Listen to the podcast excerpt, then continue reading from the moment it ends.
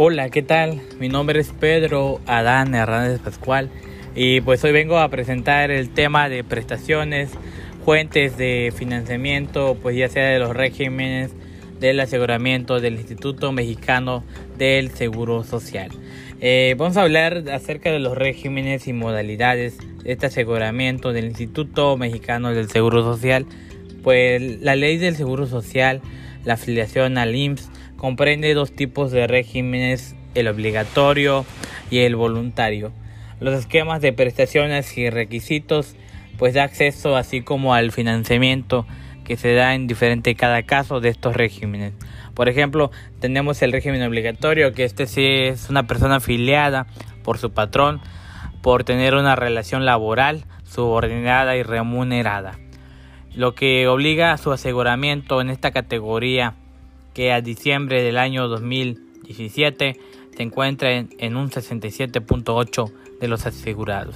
En el régimen voluntario, pues este es una decisión o es un producto de una decisión individual o colectiva, pues en este caso se encuentran los afiliados del seguro de salud para la familia,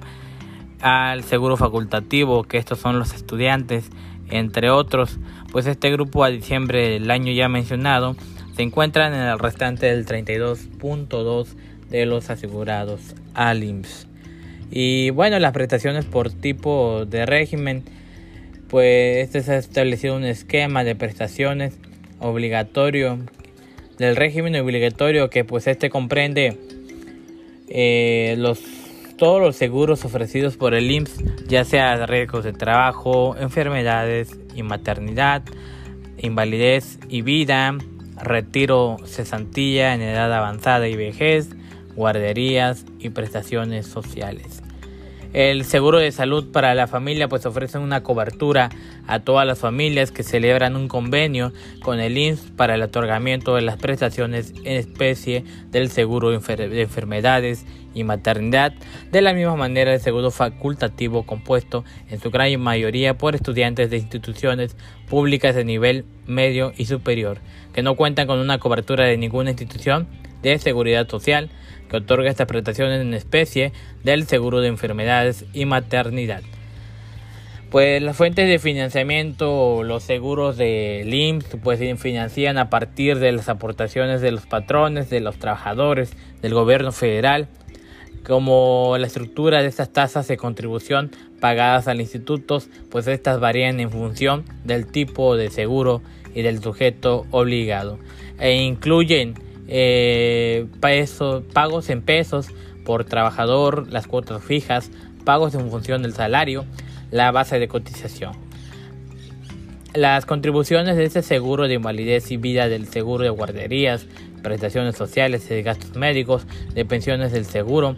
de cesantía en edad avanzada y vejez. Estas pues están establecidas como un porcentaje eh, del salario percibido por el afiliado.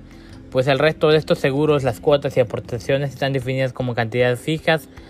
del salario mínimo vigente o del salario mínimo vigente del año y actualizado por la variación del índice.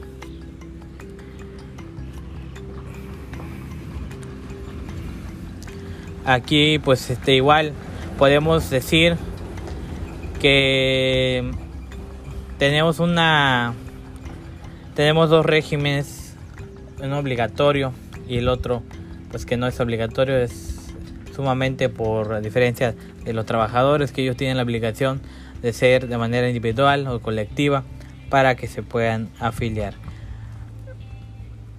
Pues la tasa efectiva incluyendo la parte patronal, obrera y del gobierno federal, se sitúa en un promedio del 27.7 del salario de base de cotización.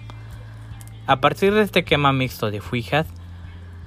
proporcionales y excedentes es posible calcular una tasa promedio de contribución al IMSS como porcentaje del salario de base pues de cotización está la tasa efectiva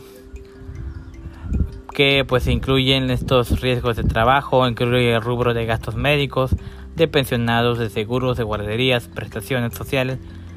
y etcétera. Las aportaciones del gobierno federal en el seguro de salud de la familia pues se realizan por familia asegurada independientemente del número de miembros que la integren y consisten en una cuota eh, del Distrito Federal para julio del mismo año y ya se ajustada trimestralmente conforme a la variación del índice nacional de precios del consumidor.